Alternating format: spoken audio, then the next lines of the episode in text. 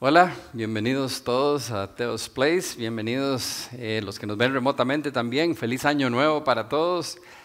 Eh, todavía estoy nuevito, todavía no lo hemos echado a perder, ¿verdad? Em, yo le pido a Dios en realidad que este sea un año especial para todos los que nos están viendo, todos los que nos van a ver durante el año, para la familia de Teos, porque eso es lo que somos, somos una gran familia. Y yo le pido a Dios que este año muchas personas más lo pueden llegar a conocer, a disfrutar de esa relación con Él y que cada vez más de nosotros podamos llegar a ser verdaderos discípulos que arden por compartir las buenas noticias con los demás. Y eso es lo que yo quiero de todos los que nos están viendo. Algunos están mm", quitándose el tiro, pero eso es lo que yo quiero que Dios haga con cada uno de nosotros. Vamos a orar y entramos a hablar del tema de hoy. Padre nuestro, te damos gracias, Señor, porque tuvimos un año muy lleno de bendiciones, pruebas también, pero tú has estado ahí a nuestro lado. Te damos gracias, Señor, que podemos estar nuevamente aquí reunidos y te pido por cada uno de los que nos están viendo remotamente o aquí presentes, Señor, que prepare nuestros corazones, que guíes mis palabras, Señor, que tu Espíritu Santo nos hable de manera poderosa. Te lo pido en el nombre de tu Hijo Jesús. Amén. Ahora, lo han oído un millón de veces y lo raro es que a veces le pido a alguien que me lo repita y, les cuesta, ¿verdad? ¿A qué se dedica Teos? ¿Cuál es la misión de Teos? ayudarle a la gente a disfrutar de una relación cada vez más cercana con Dios. Eso es lo que hacemos. Lo que no repetimos muy a menudo es que ahí no se acaba. Esa, sea, nuestra misión es que ustedes vengan o que traigan amigos y familiares, que vengan, que conozcan a Dios, que crezcan en su relación con Dios, que disfruten cada vez más de esa relación con Dios y que se preparen para ser discípulos, verdaderos discípulos de Jesús, gente que está tan enamorada de Dios que quiere que el resto del mundo conozca el amor de Dios también. Y, eso es lo que hacemos nosotros. Eso es lo que intentamos hacer. Ese es el trabajo que Dios puso en nuestros corazones. Y muchos de ustedes se han ido uniendo y son parte del equipo, ¿verdad? Ahora, muchos de ustedes ya vieron este, eh, un video a final de año del 2023 diciendo todas las cosas que Dios había podido hacer o quiso hacer eh, a través de Teos. Y voy a repasar así rapidito, no vamos a ver el video otra vez para no perder mucho tiempo. Pero tuvimos cualquier cantidad de actividades sociales y deportivas, ¿verdad? Y fútbol y básquetbol y hiking y biking y de, todo a vida, ¿verdad? Lo cual nos ayudó a atraer gente, que es lo que queríamos, que la gente venga, que se acerque, que conozcan a Dios y disfruten de esa relación. También tuvimos ocho proyectos de ayuda social, no ocho veces, sino ocho distintos proyectos en los que vamos y ayudamos regularmente, ayuda a la comunidad. Hubo seis campamentos donde un montón de gente también se acercó a Dios. Tuvimos la fiesta del 15 aniversario donde llegaron más de 1.500 personas. A través del año llegaron más de, de mil personas nuevas visitaron Teos, lo cual es como, wow. La mala noticia es que de esos mil, solo el 49% volvieron una segunda vez. Entonces ahí tenemos que mejorar, ¿verdad? Porque la idea es que no solo vuelvan, sino que además inviten a alguien más. Pero bueno, el número es verdaderamente mil personas nos visitaron el año pasado. Tenemos ahora 11 sedes y además hay dos que son casi sedes, ¿verdad? Guapiles y Cartago, que todavía son como sedes informales. Entonces seríamos 13, el número de la suerte, ¿verdad? Eh, y normalmente en una semana atienden 750 personas, ¿verdad? En las distintas sedes, todos juntos somos como 750, no siempre somos la misma gente. En la campaña llegaron 1.300 personas, o sea, 1.300 personas todos estudiando juntos el, mensaje. Y esa sí no estaba en el video que vieron el año pasado, que tuvimos una fiesta de Navidad en Pedregal eh, y llegaron más de 400 adultos y más de 100 niños. O sea, con toda la pata. Ahora, sabemos que no son los números, no se trata de números, se trata de gente disfrutando de una relación cada vez más cercana con Dios, pero entre más gente viene, pues más posibilidad de que a esa gente aprenda a disfrutar y lleguen a ser discípulos multiplicadores. Ahora, el 2023 ha sido el, año más grande, ¿verdad? Tenemos, ya vamos a cumplir 16 años de existir ahora en febrero, y todos los años Dios hace cosas cada vez más impresionantes. Pero yo estoy seguro que si todos los que estamos, todos los que somos parte de Teos, toda la parte de la familia de Teos, aplicamos lo que vamos a ver hoy, vamos a ver un pasaje en específico, lo ponemos en práctica, Dios nos va a utilizar para traer aún más gente y preparar más discípulos, verdaderos discípulos multiplicadores. Entonces, vamos a entrar, pero antes de entrar al pasaje necesito darles contexto. Y, aquí es donde espero que no se me enrede la, la cosa, porque les voy a contar lo que está pasando. Cuando uno lee la Biblia, casi todas las versiones tienen títulos agregados. ¿verdad? Las cartas originales simplemente eran cartas, no tenían títulos, pero como para ayudarle a uno le ponen títulos. Pero a veces en vez de ayudar, más bien lo pierden a uno. Y, hacía años que no leía brincándome todos los títulos y empecé a leer el, pasaje que está en, en Juan capítulo 15, pero viendo desde antes y sin títulos, y me di cuenta que es una sola cosa lo que está pasando. Entonces yo quiero contárselas así, pero de manera muy rápida, porque si no, no nos alcanza la noche. ¿okay? Entonces, lo que va a suceder, lo que vamos a leer, es un pasaje donde Jesús está hablando la misma noche, poco antes de ser arrestado. ¿okay? Para que, para que entiendan, ustedes se acuerdan, todos han visto Semana Santa, Jesús arrestado, pum, se lo llevan, lo crucifican, ¿verdad? Bueno, pasan un poco de cosas y después lo crucifican. Entonces, Imagínense que lo están arrestando y hacemos como en las películas. Pero unas horas antes, y nos devolvemos para atrás. Y entonces, unas horas antes, ahí es donde estamos. Se reúnen para celebrar la Pascua, esa celebración que hacen los judíos todos los años, pan sin levadura, para celebrar la salida de Egipto, todo el asunto. No tengo tiempo de resumirles todo eso. Entonces se reúnen para celebrar y ahí mismo Jesús dice que uno de ellos lo va a traicionar. Y efectivamente, el que uno que come con él, Judas se come un pedacito de pan y y se va. Y una vez que sale Judas, Jesús empieza, que está con los once, sabe que falta poquitito para ser arrestado, que ya venía el momento, y aprovecha para darles las últimas instrucciones importantes de lo que ellos van a tener que enfrentar una vez que Jesús se va. Y entonces les va a dar instrucciones de cómo mantenerse firmes, unidos, como discípulos que glorifiquen el nombre de Dios. Voy a explicar, porque a veces aquí gente que no sabe. Glorificar es una palabra que no usamos a menudo. Glorificar es exaltar, es resaltar lo maravilloso que Dios es. Que nuestra vida, nuestra manera de hablar, nuestra manera de actuar, todo lo que nosotros hacemos, haga a Dios famoso. Que su nombre se haga más grande y más visible lo maravilloso que Dios es. Entonces, lo que Jesús está diciendo aquí, lo que está haciendo es enseñándoles y diciéndoles a los discípulos, yo me voy, ahora ustedes tienen que ponerse las pilas y esto es lo que tienen que hacer para que el nombre de Dios sea exaltado y para que se puedan mantener firmes y fuertes y hacer todo lo que yo quiero que ustedes hagan cuando yo me voy. Más o menos eso es lo que está pasando.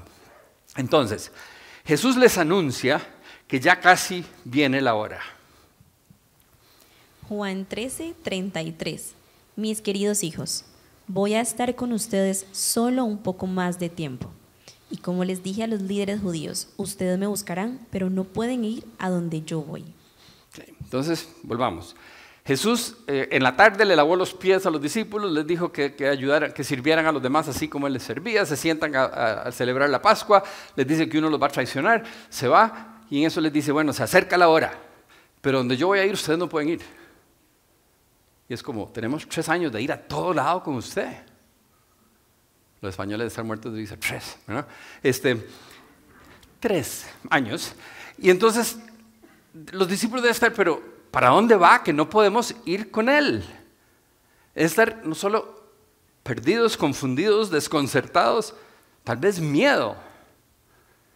Y uno espera que Jesús les diga, no, no, tranquilos, no se preocupen, tengan fe y todo va a salir bien, ¿verdad? Oren y pídanle a Dios y Dios se va a encargar y los va a proteger. Uno esperaría algo así. Pero en vez de eso, les dice Jesús. Juan 13, 34, 35. Así que ahora les doy un nuevo mandamiento. Ámense unos a otros, tal como yo los he amado. Ustedes deben amarse unos a otros. El amor que tengan unos por otros será la prueba ante el mundo de que son mis discípulos. Me voy, los voy a dejar tirados, ámense los unos a los otros. Es como, wow, ¿qué fue eso? ¿Verdad? Como que esa es el arma secreta, lo que tienen que hacer, porque Él se va, y porque ustedes no pueden venir conmigo, lo que tienen que hacer es amarse los unos a los otros. Ahora, este versículo es sumamente importante, pero no es el versículo del que quiero hablar hoy. Lo que pasa es que es tan, tan importante que Jesús lo va a repetir más adelante. Entonces, nada más mantengan eso en mente. Es sumamente importante recordar ese mandamiento. Ahora, como es tan importante, vamos nada más como a recalcar un par de cositas ahí. ¿verdad? Hasta este momento en la historia, solo Dios daba mandamientos. Esta es la primera vez que Jesús dice, este mandamiento les doy. Yo, Jesús, doy mandamientos, igual que Dios. Lo cual a cualquier persona normal era como, ¿quién se cree este mae? Pero los discípulos ya lo conocían, ya lo habían visto hacer milagros. Y entonces les dice, este mandamiento nuevo les doy. Ámense los unos a los otros, así como yo los he amado a ustedes. ¿Para qué? Para que el mundo sepa que ustedes son mis discípulos. Y entonces no solo les está diciendo, les dando un mandamiento de algo que tienen que hacer, sino que hace algo que los papás casi nunca hacemos, ¿verdad? Explicarle a los hijos por qué tienen que hacer lo que les estamos diciendo, porque yo lo dije, porque me da la gana. No me pregunte, no me alce la voz, vaya y hágalo. No, Jesús les dice, ámense los unos a los otros, como yo los he amado a ustedes. Ya les di el ejemplo cómo hacerlo. ¿Por qué? Porque así el mundo va a saber que aunque yo ya no estoy con ustedes, ustedes son mis discípulos. Dice que se va, nos deja solos, no lo podemos acompañar. Y lo que nos pide es que nos amemos para que el mundo sepa que somos sus discípulos.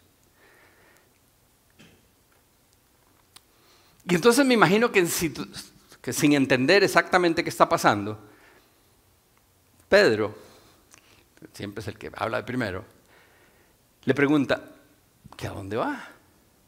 Que él lo quiere acompañar.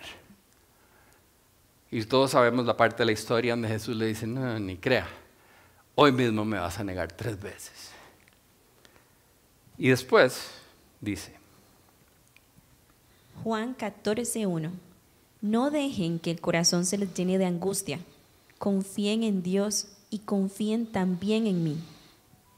Ok, eso sí esperábamos que les dijera después de que les dice, me voy, ustedes no pueden ir, los voy a dejar tirados, ¿verdad?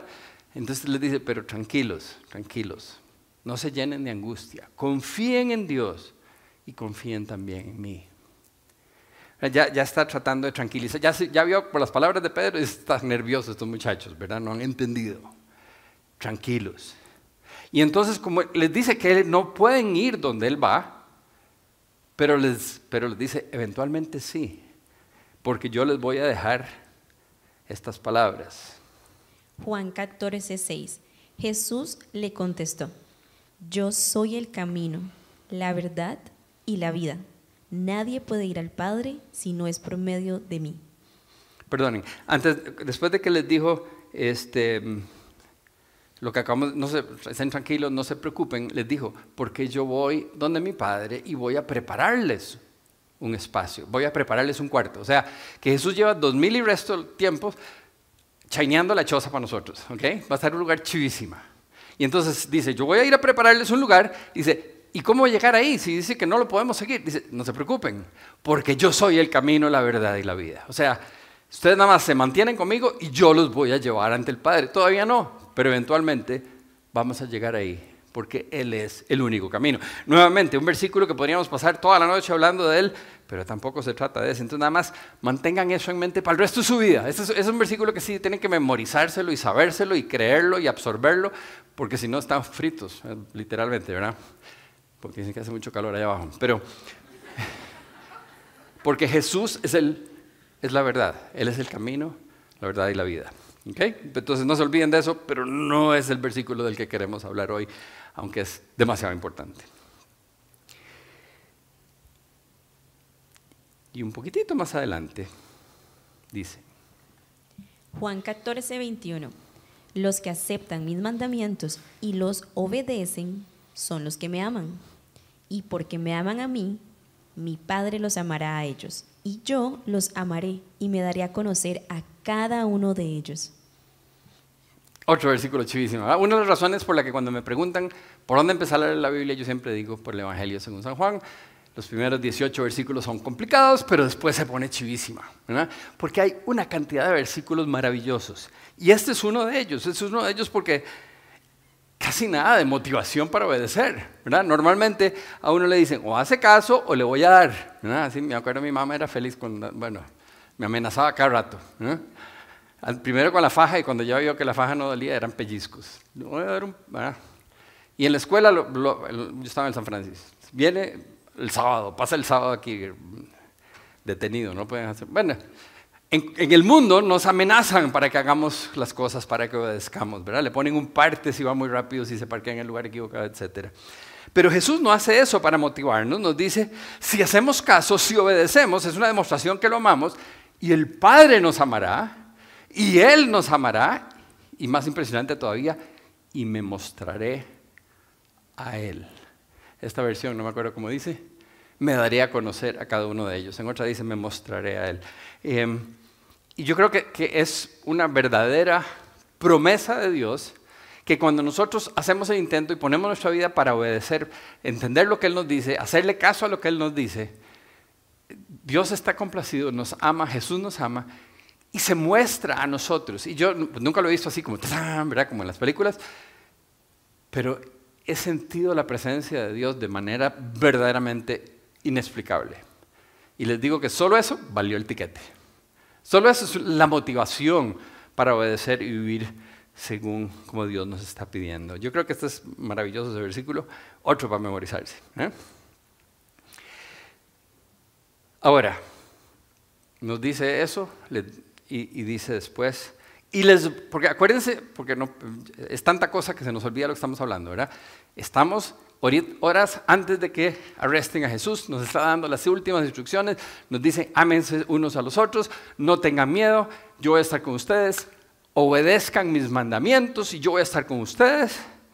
Y luego les promete, y les voy a enviar al Espíritu Santo, al defensor, que les va a recordar todas estas cosas que yo les he dicho.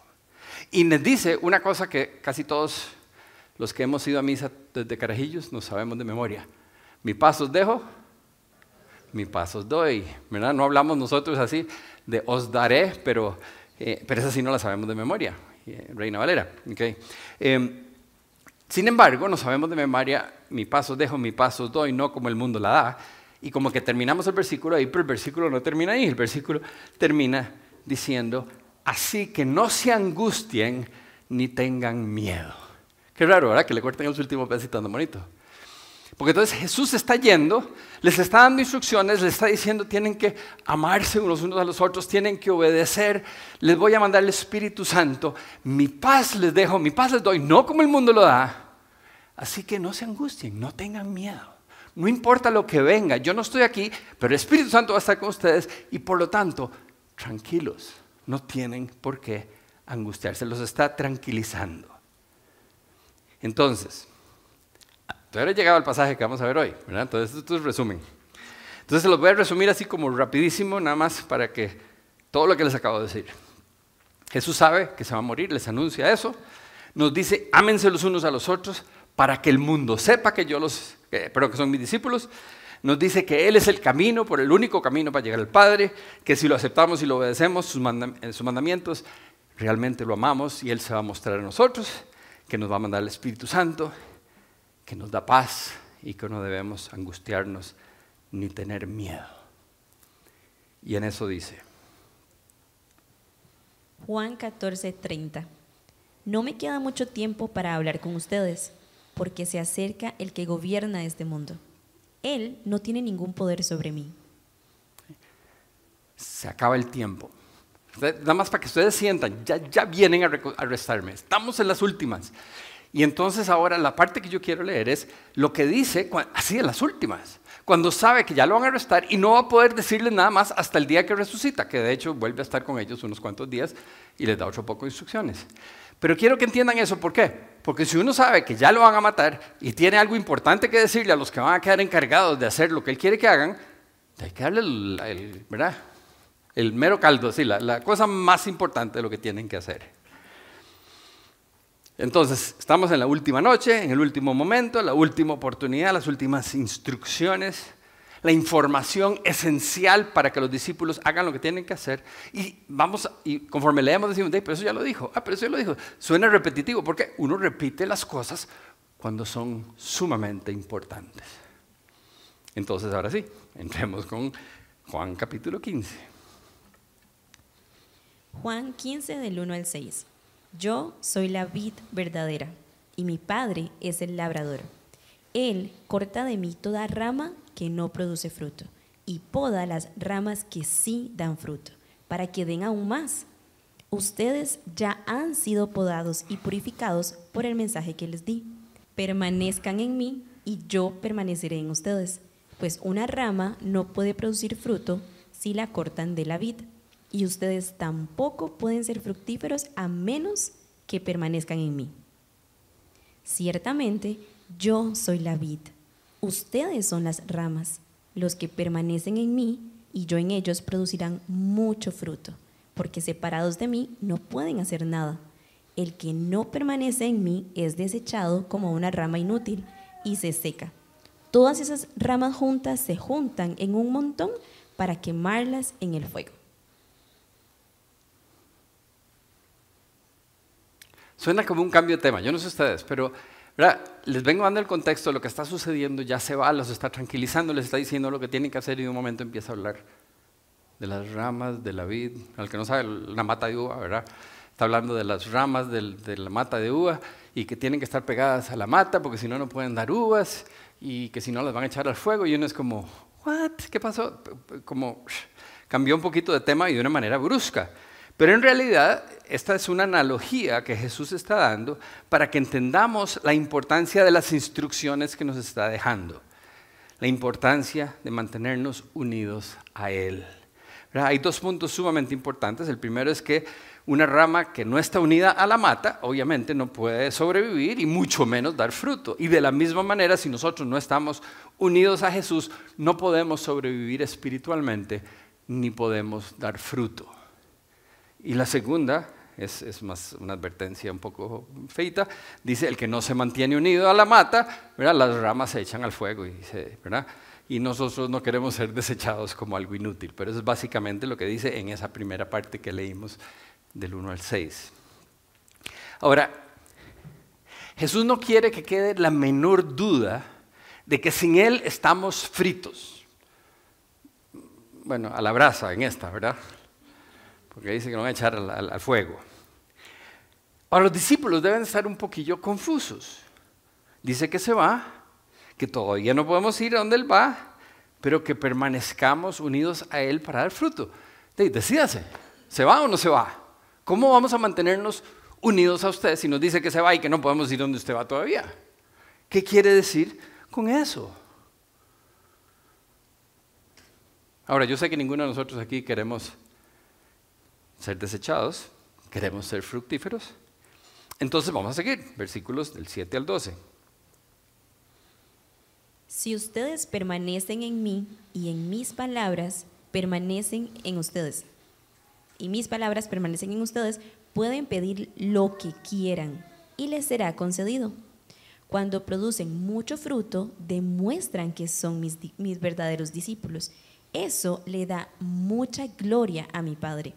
Yo los he amado a ustedes tanto como el Padre me ha amado a mí. Permanezcan en mi amor. Cuando obedecen mis mandamientos, permanecen en mi amor, así como yo obedezco los mandamientos de mi Padre y permanezco en su amor. Les he dicho estas cosas para que se llenen de mi gozo. Así es, desbordarán de gozo. Este es mi mandamiento ámense unos a otros de la misma manera en que yo los he amado. Okay. Entonces, los primeros seis versículos vimos la importancia de permanecer unidos a Él, permanecer en Él para poder dar fruto. Ahora nos dice que si permanecemos en Él, vamos a, a vivir, a experimentar cosas maravillosas, impresionantes.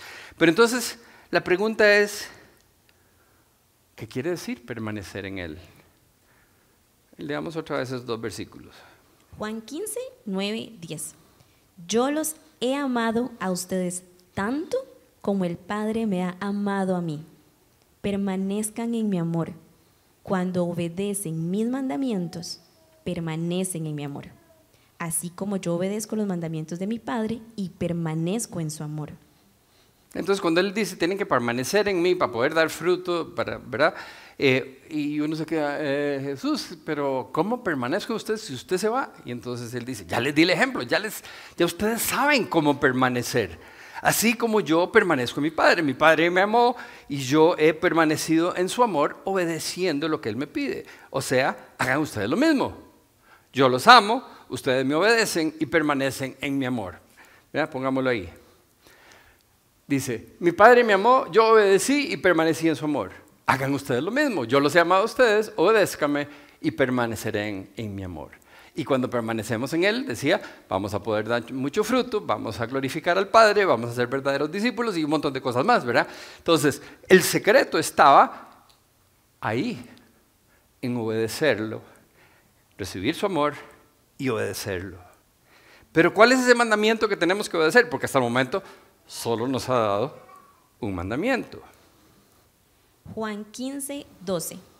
Este es mi mandamiento ámense unos a otros de la misma manera en que yo los he amado. ¿Se acuerdan? Eso lo habíamos leído en Juan 13. Juan 13, 35 decía exactamente lo mismo, solo que agregaba, y así el mundo sabrá que son mis discípulos. Y ahora nuevamente les dice otra vez, permanezcan en mí. ¿Cómo van a permanecer? Siendo obedientes. ¿Obedientes a qué? A lo que ya les dije que tenían que hacer, amarse los unos a los otros. Entonces, mi Padre me amó, dice Jesús, y yo le obedecí y permanecí en su amor yo los amo a ustedes, entonces ustedes me obedecen y permanecen en mi amor. ¿Cómo obedecen? Amándose los unos a los otros. ¿Se dan cuenta? Esto es un, love fest, ¿verdad? Es Dios ama, Jesús ama, nosotros amamos, todos amamos y, ya podemos aprender el idioma, ¿verdad? Con todas las conjugaciones del verbo. Es un verbo amar, yo no sé, sí, sí es. Okay. Entonces, amados hermanos, ¿verdad? Eso es para los españoles con el os. Amaos. Eso es lo que Jesús está diciendo. Yo me voy a ir y el secreto del éxito, lo que va a hacer que ustedes sean distintos al resto del mundo, va a ser la manera en que se van a amar como yo les enseñaba, como yo ya les di el ejemplo. No les estoy pidiendo nada nuevo, ya ya les dije cómo se hace, ya lo vieron, ahora vayan y hagan lo mismo. Y efectivamente, si leemos el libro de los Hechos, vemos que los discípulos lo hicieron bien, que se amaban de tal manera que la gente corría a estar con ellos. Era increíble la iglesia, porque todos se amaban como Jesús. Lo sabían, no todos, pero bueno, muchos se amaban de esa manera.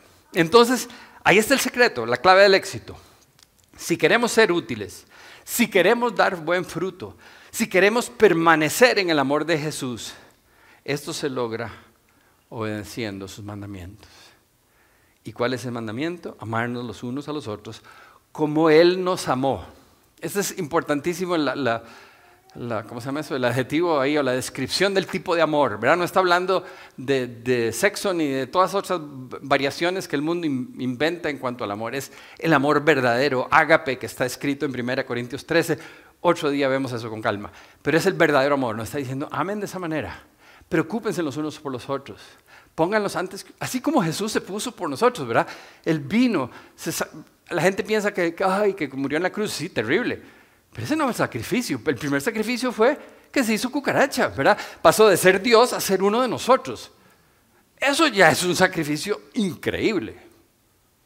¿verdad? Es que no, hay comparación. Pasar de Dios Todopoderoso a, un ser como nosotros. Eso ya es grande. Y en la cruz, además del dolor de la cruz y todo lo demás, carga con nuestros pecados. Él estaba pensando en nosotros y no en Él mismo. Así es como Él quiere que nos amemos los unos a los otros, que pongamos a los demás antes que nosotros. Y eso es como, wow, ¿verdad? Cuando nos dice, ámense los unos a los otros, nos dice, ah, pura vida, eso es todo lo que nos va a dejar de tarea. Suena sencillo, pero sabemos que no hay nada más difícil que nos puede haber pedido, porque no nos nace. Ahora, amarme a mí es facilísimo, no le pregunten a David, ¿verdad? Pero a Ernesto o a Henry, ¿verdad? Ustedes saben cómo es. No es tan fácil amarnos los unos a los otros. Pero él sabía eso. Y poquito antes de esto nos dijo, les voy a mandar al Espíritu Santo. Porque sin el poder del Espíritu Santo, que, que va a producir ese fruto que es amor, gozo, paz, paciencia, amabilidad, bondad, fidelidad, dominio propio, no vamos a poder amar. Sin Él no podemos amar de esa manera. Pero Él sabía. Y entonces dice, yo me voy, pero tranquilos, ámense los unos a los otros, háganme caso, yo les voy a mandar al Espíritu Santo. Ahí está, eh, ahí está la fórmula. Ahí está todo listo y ya les di el ejemplo. Nada más hagan lo que yo hice. Si lo logramos, si logramos mantenernos obedeciendo, amándonos los unos a los otros, vamos a permanecer en el amor de Él, como decía el versículo 10. Vamos, y ese versículo 7, ahora después tal vez los pongo por ahí para que lo vean, pero decía, vamos a poder pedir lo que querramos. Y eso es uno de esos, para que no me lo saquen de contexto. Dice, si reciben mis mandamientos y los obedecen, demuestran que eran me aman. Y otro versículo dice, pidan lo que quieran y se les dará. Pero hay una calificación, un requisito antes de poder pedir lo que queramos. Tenemos que obedecer y amar como el amado. ¿Ok? Entonces, si logran hacer eso, van a poder pedir lo que quieran. ¿Necesito explicarlo más? Sí. Em, ok, porque es que es muy fácil sacarlo de contexto y salgan de aquí diciendo, es que Benja dijo que si somos cristianos, pida lo que quiere y ya, Dios nos va, ¿verdad? Que eso no es lo que dije, pero entonces aclaremos. Es en el nombre de Jesús que vamos a pedir las cosas, como Jesús las pediría. Y, eso quiere decir, eh, yo no sé si ya existe. Cuando yo estaba chiquitillo, eh, uno podía comprar de fiado en las pulperías. Y a la vuelta de mi casa, a los 200 metros, estaba una pulpería, el Canario. Y entonces mi mamá me decía, Benjamín, vaya al Canario y me compra un litro, no, leche la traían a la casa. Vaya y compra mantequilla y pan y cualquier cosa. Y yo llegaba donde el señor, que se me olvidó el nombre ahora, qué raro, ¿eh? si hace 50 y resto de años, ¿cómo se me va a olvidar? Eh, y entonces yo llegaba y le decía que dice mi mamá que le mande una barra de mantequilla, un pedazo de pan y que se lo ponga a la cuenta. Ah, y un jockey. Sí, claro. ¿eh? Pero es que mi mamá dijo, sí, sí, claro, tome el pan, tome la mantequilla y hasta luego. ¿eh? Si yo lo pedía como mi madre lo había dicho, me lo daban. Si nosotros le pedimos al Padre como Jesús lo habría pedido, nos lo va a dar. Entonces, por eso tenemos que primero obedecer y amarlo de tal manera que cuando pedimos algo lo pedimos de acuerdo a la voluntad de Jesús y Él dice, pidan lo que quieran y se les va a dar. Pero además vamos a producir mucho fruto, vamos a demostrar que somos verdaderos discípulos y el Padre va a ser glorificado. Todo eso estaba ahí en versículo 8. Ahora, ¿Cómo? ¿Cómo funciona eso? Bueno, eso es lo que queremos o lo que intentamos hacer y hemos visto al Padre ser glorificado de vez en cuando en Teos, ¿verdad? ¿Por qué? Porque cuando nos amamos los unos a los otros como debería de ser, la gente entra y dice, wow, qué chiva, el madre que habló ahí era un idiota, pero cuando estaban ahí comiendo la gente se creía, se amaban y, lindísimo, yo quiero ser parte de eso. Es como que deben de ser discípulos de Jesús, ¿verdad? No lo dicen así, pero es, es algo diferente que atrae a los que no conocen a Jesús y quieren ser parte. Y cuando la gente se acerca y pone su vida en las manos de Jesús, porque vieron en nosotros el amor de Jesús, el nombre del Padre es glorificado. Y eso es lo que Jesús está diciendo. Y entonces dice no solo que nos va a dar lo que querramos, que nos va a bendecir, que vamos a dar fruto, que el nombre del Padre va a ser glorificado. Y por si acaso no es suficiente, ahí está. Pueden pedir lo que quieran van a producir mucho fruto, van a ser verdaderos discípulos y le van a dar gloria al Padre. ¿Cuándo? Cuando obedezcamos los mandamientos y permanezcamos en su amor. Cuando hagamos esas cosas, entonces las de arriba pueden suceder.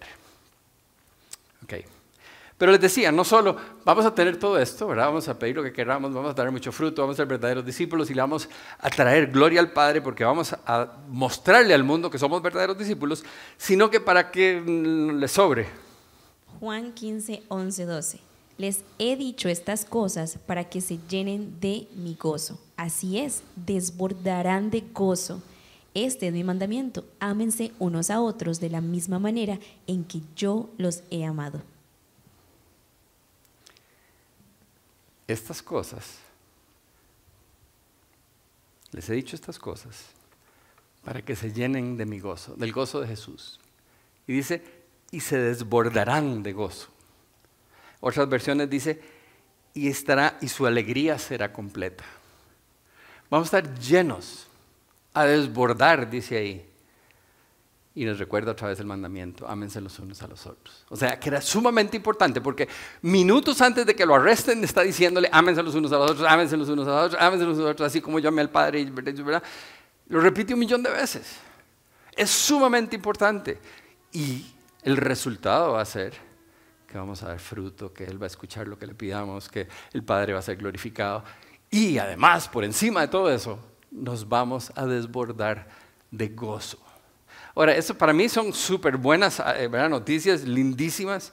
Em, y, el, y, el, problema, o no problema, pero una de las razones por la que el mundo vive tratando de tener gozo, de tener alegría, y, buscan aquí y buscan allá y van a una iglesia y van a la otra y se meten en yoga y hacen ejercicio y toman drogas y toman guaro y, se acuestan con todo el mundo y, tratan de buscar alguna manera de, estar llenos y felices y no lo logran encontrar y es porque están buscando llenarse a sí mismos.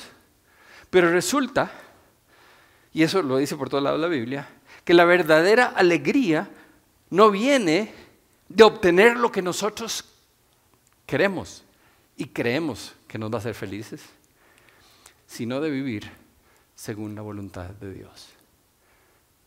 Que a veces no calza en nada con lo que nosotros estamos soñando. Pero la voluntad de Él sí nos va a llenar y nos vamos a desbordar de gozo, dice. Nos repite ahí al final que nos amemos los unos a los otros. Y, yo quiero que tengamos una cosa en mente nuestra tendencia cuando leemos la Biblia es pensar en lo que yo tengo que hacer, lo que Dios me va a hacer, lo que Dios me va a dar, cómo me va a beneficiar a mí, ¿verdad? Es porque somos así, nos vemos solos en el espejo, solo nosotros pensamos. Pero aquí Jesús no le estaba hablando a Pedro, o no le estaba hablando a Juan, le estaba hablando a los discípulos, plural, como comunidad. Necesito que ustedes se amen los unos a los otros como yo los he amado, para que el mundo sepa que son mis discípulos. No le está hablando a un individuo. Sí aplica, porque cada uno de nosotros tenemos que obedecer, pero tenemos que obedecer juntos. Somos una familia, somos hermanos de Jesús, somos el cuerpo de Cristo. Este pasaje, el final, los últimos momentos antes de que arresten a Jesús, le está diciendo a sus discípulos, yo me voy y les estoy dejando una tarea importante. El resto de las instrucciones se las doy cuando resucite. Y después viene y les dice Mateo 19 y 20, vayan a todas las naciones, háganlas mis discípulos, ¿verdad? Pero en este momento les está diciendo, la única manera de mantenerse firmes es amándose los unos a los otros, cuidándose los unos a los otros, agarrándose el Espíritu Santo y espérenme que yo vuelvo. Y les estoy preparando un lugar en la casa de mi Padre. Entonces, estas instrucciones son para nosotros como familia. Theos Place ¿Saben lo que quiere decir, verdad? Teos, Dios, place, lugar, que es el lugar de Dios. Aquí está el Señor con nosotros, donde dos o más están reunidos en su nombre. Ahí está Él con nosotros. Él quiere que este lugar sea un lugar donde la gente viene y pueda sentir el amor de Dios y quiera ser parte. Y que en nosotros arda el corazón por ayudarle a las personas a darse cuenta del increíble amor que se están perdiendo, que Dios tiene para ellos. Estas son las instrucciones finales que Jesús les está dando a sus discípulos. Él ya no va a estar ahí, pero si nos mantenemos juntos, ¿eh? todavía hoy, amándonos unos a los otros, vamos a poder tener el impacto en el mundo que Jesús quería que tuviéramos. Si en todo Teos nos amamos los unos a los otros como Jesús nos ama, nos vamos a mantener en su amor, eso ya es chivísima. El, solo hecho que le digan, ámense los unos a otros y van a estar en el amor de Dios, ya, ya valió la pena. Pero además dice que el mundo sabrá que somos sus discípulos, que el mundo se va a ver atraídos al ver un amor tan fuera de lo normal. Y que vamos a dar mucho fruto. Que van a haber más discípulos, que eso es lo que queremos hacer. Y que nos vamos a desbordar de gozo y vamos a glorificar el nombre del Padre. Eso es lo que yo quería transmitirles a ustedes. Yo estaba muy emocionado leyendo esto y dándome cuenta. La importancia que Jesús le dio en sus últimos momentos a llamarnos a los discípulos a estar unidos, a amarnos los unos a los otros, a permanecer en Él, a reflejar el amor que Él tuvo por nosotros, a dar fruto. Y entonces, pues eso es lo que yo quiero pedirle a Dios hoy que nos aproximemos, porque no puedo pedirle que todos nos amemos perfectamente, bueno, ojalá, pero que nos aproximemos más a eso. Y que el 2024 sea un año en que Dios nos deje boquiabiertos al ver lo que sucede cuando nos amamos los unos a los otros como Él nos ha amado. Vamos a orar. Padre nuestro, Señor Dios Todopoderoso, te damos gracias por tu Hijo Jesús que vino a vivir una vida sacrificada en este mundo vino a cargar con nuestros pecados y darnos acceso a, tu presencia. Y te damos gracias por estas palabras que, que dejó por escrito al puro final, antitos de ser arrestado. Te damos gracias, Señor, porque nos recuerda lo importante de que es permanecer en Jesús, que es permanecer siendo obediente a su mandato de amarnos los unos a los otros, así como Él nos amó. Te pedimos, Padre, que nos ayudes a, a ser verdaderos discípulos, a poder vivir de esa manera, que el mundo se dé cuenta que somos tus discípulos y que mucha gente más quiera conocerte. Que el 2024 sea un año cada vez más productivo donde podemos entregar nuestra vida, nuestro tiempo, nuestro dinero, nuestro cuerpo a tu servicio, Señor. Tú entregaste tu vida por nosotros, nosotros queremos vivir para ti. Te pedimos esto en el nombre de tu Hijo Jesús. Amén. Nada más una cosita antes de terminar. Algunos de ustedes, tal vez, no sé si hoy venía gente por primera vez y les tocó una charla dirigida a los que ya son parte de Teos. Entonces vengan la semana entrante, porque la semana entrante se las voy a dedicar a los nuevos. Y entonces lo que quiero que sepan los viejos es que ustedes tienen amigos que no conocen al Señor. Y ahora dice que tenemos que amarnos los unos a los otros para que vean que somos sus discípulos y que conozcan eso. Entonces aprovechen la semana entrante, inviten a todo el mundo que si no caben aquí, ustedes se quedan afuera y dejan a los nuevos adentro, ¿verdad? Y lo mismo en todas las sedes. Vamos a llenarlo de gente porque les voy a dar un mensaje especial a las personas que todavía no lo conocen. Les voy, bueno, Dios, esperamos les mueva el piso. Y entonces con eso los dejo. Gracias.